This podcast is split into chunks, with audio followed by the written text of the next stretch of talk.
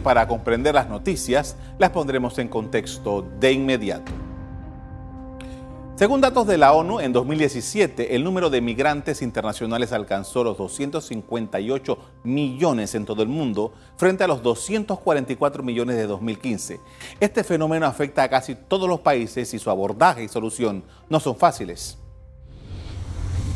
Hay varios focos de estos grandes desplazamientos. En Europa, el mar Mediterráneo es uno. Según la agencia de la ONU para los refugiados, ACNUR, en 2018 un total de 107.192 personas arriesgaron sus vidas intentando llegar a Europa. Se teme que al menos 2.133 hayan muerto ahogadas en su intento. La frontera entre Estados Unidos y México es otro. Allí miles de centroamericanos y de otros países tratan de rebasar los obstáculos para llegar a los Estados Unidos, provocando una severa crisis en el último año con su saldo de muertes, separación de familias y conflictos políticos. En Darién, al menos seis migrantes mueren por año al tratar de cruzar desde Colombia a Panamá por la peligrosa ruta de la selva que atraviesan cubanos, africanos y asiáticos en su ruta hacia el norte del continente. Un informe del Ministerio de Seguridad Pública reportado en junio da cuenta de que entre 2014 y este año han muerto 25 migrantes en esa región del país, pero puede ser que el registro no esté completo y haya más casos de los que no se conocen. En América Latina, además del caso de los hondureños, salvadoreños y guatemaltecos, está la situación de los venezolanos. La ACNUR contabiliza que por lo menos 4 millones de venezolanos han salido de su país. Para la ACNUR, la cantidad de venezolanos que ha abandonado su país representa una de las mayores crisis de desplazamientos en el mundo en tiempos recientes. Ha habido un aumento de del 8.000% en el número de venezolanos que solicitaron la condición de refugiados en todo el mundo desde el 2014, principalmente en los países del continente americano. Un informe de Migración Colombia relativo al primer trimestre de 2019 indica que en ese país habita 1.260.594 venezolanos. La cifra de venezolanos en el Perú es de más de 840.000, lo que lo convierte en el segundo país con el mayor número de ciudadanos de Venezuela. Estados Unidos, España y Chile completan los cinco países que han alojado a la mayor cantidad de venezolanos hasta el momento. Con la bonanza que hubo en el país producto de la construcción de la ampliación del canal de Panamá, la mina de cobre, el boom de la construcción y un conjunto de megaobras estatales, la economía del país se disparó, necesitando mano de obra y convirtiéndose en el refugio para quienes se ven obligados a dejar sus países. Como ocurre en todos los países, la llegada de extranjeros produjo resistencia en un segmento de la población que alega, entre otros temas, desplazamientos. El hecho de que la administración Martinelli ejecutara un plan para que aquellos extranjeros que no tenían estatus regular lo convirtieran se lo consiguieran, perdón, a través del llamado crisol de razas, crispó los ánimos. Los primeros en quejarse fueron los abogados, ya que estos trámites por ley se los reservan a estos profesionales y el crisol de razas era un mecanismo que podía ser activado por los propios inmigrantes. Se acusó al plan de que propiciaba la corrupción y el descontrol. Algunos grupos, algunos grupos protestaron y pidieron medidas severas de control al ingreso de extranjeros, lo cual se mantiene hasta el día de hoy. En la Asamblea Nacional hay un anteproyecto de ley que endurece los controles migratorios en el país. No obstante, hace unos días el Ejecutivo anunció que está trabajando en su propia propuesta sobre el tema. Con relación a la política migratoria, nosotros como gobierno vemos el tema como una política de Estado que unidos nuevamente como panameños debemos impulsar sin provocaciones de rechazo, de odio, eh, sin, sin discriminar, entendiendo que todos los países, la mayoría de los países civilizados tienen políticas migratorias para controlar quién se queda y quién se va. El tema levanta pasiones y por ello algunos no se detienen a ver el tema humano detrás de estos desplazamientos. Hoy nos acompaña el abogado Iván Chanis, experto en Derecho Internacional, con quien vamos a hablar sobre migración. Buenas noches. Muchas gracias. Eh, el discurso, la discusión que se ha dado, particularmente en las redes sociales, está eh, concentrada en el tema muy, muy particular del día a día de los panameños, pero el tema de la migración es muchísimo más profundo. Y, en el bloque anterior he tratado de hacer una síntesis de los diferentes fenómenos que se están presentando. ¿Qué evaluación hace eh, y qué es lo que deberíamos nosotros tomar en consideración en Panamá frente a este fenómeno? Lo que debemos empezar a contextualizar es que la migración y los flujos migratorios complejos se han venido dando durante el tiempo y seguirán dándose. Eh, en este caso, la migración venezolana viene por una crisis humanitaria debido a una situación política muy coyuntural en, pues, en Venezuela y, así en todos los países alrededor de, Venezuela, ¿no? Trasciende fronteras ya el tema. Pero asimismo, eh, a futuro podría ser eh, un problema del medio ambiente que fuerce a grandes eh, sociedades a, movilizarse. Eh, no es loco pensar que el crecimiento de los océanos haga que personas migren. Estamos hablando de un problema, por ejemplo, que el pueblo Guna está teniendo en Panamá. O sea, eh, la migración que recibimos en Panamá, y como, como hablabas en tu introducción, no solo viene de, Venezuela y no solo viene de Colombia, viene de Centroamérica también, donde hay un problema grave con, con, con la violencia y el tema de las drogas, viene de África, quienes tengan el, tiempo de ir al Museo de Derechos Humanos, vayan a ver las historias que viven eh, personas que han venido de África, donde toda su familia la han matado y ha tenido que huir esa persona y quedó en Panamá. Eh, entonces, el fenómeno migratorio va más allá de, como tú decías, de si me gusta o no me gusta este tipo de migración que está llegando ahorita. Entonces, es un problema que se escapa de, de una sociedad como la nuestra, que tiene que verse en un contexto regional y mundial, y por eso es que se ven impulsar iniciativas de cooperación internacional. ¿no? Hace un par de, meses o alrededor de un año hablamos del pacto migratorio y lo que se criticó el pacto migratorio. Lo que el pacto migratorio realmente es adelantarse a hechos como el que estamos viviendo ahora.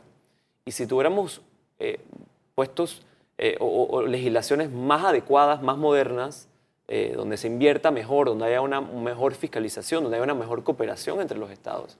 Nos evitaríamos mucho los problemas que estamos teniendo hoy día. Ahora, me da la impresión, y, le pregunto a usted, según la experiencia que ha podido ver, nosotros los panameños no estamos dimensionando debidamente este fenómeno. Por supuesto que no. Y, yo lo veo desde una perspectiva de que no es que ahora empezamos a recibir migración. O sea, la nación panameña se ha fundamentado en la llegada de migrantes desde el ferrocarril, mencionaste el canal, eh, flujos migratorios eh, post, el canal. Los desplazamientos que hubo por la guerra en Colombia. Por, supuesto, y, hemos tenido la capacidad siempre de recibir esas personas, de incluirlas en nuestra sociedad, de hacerlas productivas eh, y conjuntamente seguir continuando el proyecto de nación que es la nación panameña. Entonces, en la en la, en, la conceptualización propia de lo que debe ser la panameñidad está el recibimiento de extranjeros. No está la xenofobia, no está eh, el trato violento, no está el discurso de odio hacia, hacia quienes tienen que emigrar, especialmente un espacio que debe ser de solidaridad, porque la migración que tenemos hoy día no es una migración voluntaria, es una migración muchas veces forzada. Son gente, eh, un médico que no tiene cómo ejercer su profesión, se está muriendo de hambre, su familia tiene que ir a, sobrevivir. Eh, entonces, la conceptualización, lo que quiero decir es, sí, coincido en que el panameño no esté mencionando de que tenemos una oportunidad de oro de fortalecer nuestro, nuestra democracia y siendo solidarios con otros. Se está contemplando entonces, hay un, hay un anteproyecto en la Asamblea que ha sido, eh, bueno, objeto de discusiones intensas en, los últimos, en las últimas semana y media el gobierno acaba de decir, bueno, yo tengo mi propio plan que lo estoy trabajando interinstitucionalmente, pero ah, en su criterio, ¿qué elementos nosotros tenemos que considerar a la hora de revisar la legislación migratoria panameña? La legislación migratoria panameña debe continuar tratando de cumplir con los acuerdos internacionales en la materia. Eh, no es que de la noche a la mañana uno pueda establecer una política migratoria eh, totalmente distinta a la que ha tenido. Si bien yo he sido enfático en que es, cierto que nuestra situación actual no es la mejor, no es la más óptima. Yo, desde que fui pasante como abogado, eh, las cosas que se ven en inmigración son complejas. ¿no? Eh, dicho esto, no se puede borrar de la noche a la mañana la situación migratoria de muchas personas. Ese es el problema. Que hay gente que entró aquí de manera legal. Aquí el Estado le dijo, los requisitos son A, B, C y D. Y si las personas lo cumplieron, están aquí, no ahora vas a decirle, no, no, no, es que yo me equivoqué. El C y el D ahora son Z y entonces no los cumples y te vas. No, no, no. Eh, uno no puede tratar eh, a, esas personas que están aquí y que han tratado, porque también algo que no se habla mucho, y yo lo he visto, eh, sobre todo con las personas venezolanas, hay muchos que quieren tener sus cosas al día, regularizarse de la, manera, de la mejor manera. El proceso es burocrático, el proceso es corrupto, el proceso no es sensible a las realidades humanas de esas personas. Entonces, esos son los problemas. Si nosotros tuviéramos un sistema mucho más óptimo, eh, mucho más eh, cuidadoso de, respetar la dignidad humana de esas personas, no estaríamos eh, teniendo los problemas que tenemos ahora. Ahora, el discurso es que queremos que haya una regularización, si vale el término, o lo que queremos es que se vayan, porque al parecer eso es lo que está en discusión aquí, ¿no? Sería, sería decepcionante que la decisión sería que se vayan. Eh, yo no me sentiría para nada identificado como panameño y, menos como defensor de los derechos humanos que se, haya, que se, que se cambie una política de eh, enviar afuera a personas, más aún cuando esas personas, o la mayoría de ellas, regresarían a situaciones humanamente no aceptables. Entonces, eso sería violatorio contra toda dignidad humana, contra todo tratado internacional, en el sentido de que, por ejemplo, si Panamá está obligado a a, tratar con dignidad a las personas, de brindar salud, de brindar educación, de brindar vivienda. Y de la noche a la mañana tú vas a mandar a una persona que está aportando al Estado o que quiere aportar al Estado y que tiene esos beneficios a un país donde no hay medicinas, muchos de ellos enfermos, muchos de ellos con una enfermedad que necesita tratamiento, sería enviarlos a morir. Y suena, suena fatídico lo que digo, pero se ha dado. Yo, hemos trabajado, no sé si te acuerdas del caso de unas eh, dos chicas eh, venezolanas que eran portadoras del virus de VIH y se les quería deportar a Venezuela, donde en Venezuela no hay ni aspirinas en muchos lugares. Entonces, eso no son el tipo de imagen que un Estado como Panamá, una democracia eh, constituida, y, y, la forma del panameño de ser, de ser solidario para con otros. Venezuela fue con los panameños que tuvieron que emigrar aquí durante la dictadura. Muchos fueron a Venezuela, no solo fueron a Miami y a Nueva York. Esa es la parte que no nos gusta a veces recordarnos. El pueblo venezolano fue solidario con nosotros durante ese tiempo. ¿Por qué ahora no somos solidarios con ellos? Eh, el tipo de migración, de eso que hablábamos hace un rato, cuando usted lee lo que las personas opinan, eh, hablan de que, bueno, aquí había chinos, aquí había indostanes, aquí ha habido eh, italianos y tal. quizás el, que, el hecho de que haya cambiado, que bueno, estas personas ponían sus negocios, pero no era tu compañero de trabajo. Esa psicología que está ocurriendo en este momento no puede ser lo que está afectando eh, en, la imagen de, todo este asunto. Puede ser, yo creo que es parte de, un discurso que debe ser eh, honesto y franco entre nosotros. Para más uno de los pocos países que todavía tiene leyes muy arcaicas, por ejemplo, en el ejercicio de las profesiones. Aquí nadie que no sea panameño puede ser, ejercer la abogacía o la medicina eh, y ingeniería, bueno, muchas otras eh, carreras, no soy experto en todas, eh, pero hay muchas prohibiciones, mucho proteccionismo. Panamá tiene esa, esa dicotomía de ser, querer ser un país abierto al mundo, puente a través del canal, hub de, de inversiones, pero a la misma vez tiene estas leyes. Entonces, queremos ser competitivos, queremos abrirnos al mundo, queremos ser un país de primer mundo a través del desarrollo, la migración es necesaria. Así lo han entendido todos todos los, las grandes potencias del mundo. Y hay que hacer bueno, ese ejercicio franco de nos vamos a quedar en la comodidad de protegernos de una manera que no nos ayuda al desarrollo. Eh, porque si tú me dices que, hay, que haya, hace falta un tipo de profesión y tienes la capacidad de darle paso a esas personas que vienen de otro país y quieren ejercer esa profesión para cumplir, por ejemplo, con un servicio básico de salud, por ejemplo. No sé si es el caso, no soy experto, pero ¿qué, qué, tal si es...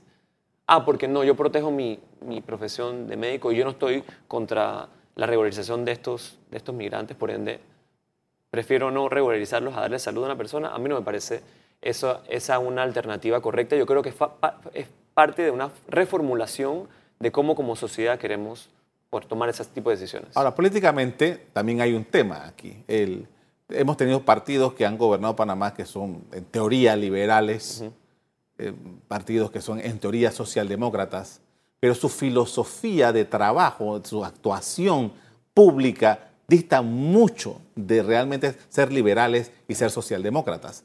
Entonces, eh, los partidos políticos como que se están aprovechando de la, me da la impresión a mí, de la circunstancia para girar hacia la derecha y estar contentos con ciertos grupos. Sí, sí, coincido. Es, es da eh, lástima la pérdida de ideologías de los partidos políticos en Panamá. Yo creo que eso es una crítica real y, se ve reflejada con nuevas corrientes políticas como son los independientes. Eh, tuvimos un, candidato a la presidencia que quedó de tercero eh, sin un partido político.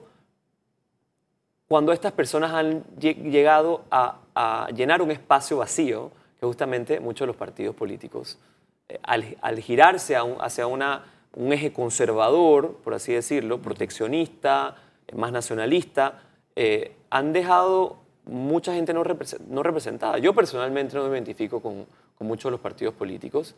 En papel podría representarme con algunos, pero en la práctica, como tú dices, no. Entonces, eh, recobremos esas ideologías eh, liberales, recobremos esas ideologías hasta de centro, porque yo creo que nos estamos como alejando del centro hacia, hacia políticas conservadoras, porque a mí me parece inaceptable que, hoy día en Panamá haya discursos xenofóbicos, homofóbicos, clasistas en espacios políticos donde no debe ser aceptable. Llámese Asamblea Nacional, llámese eh, otros espacios políticos porque no, no representan lo que debe ser un panameño.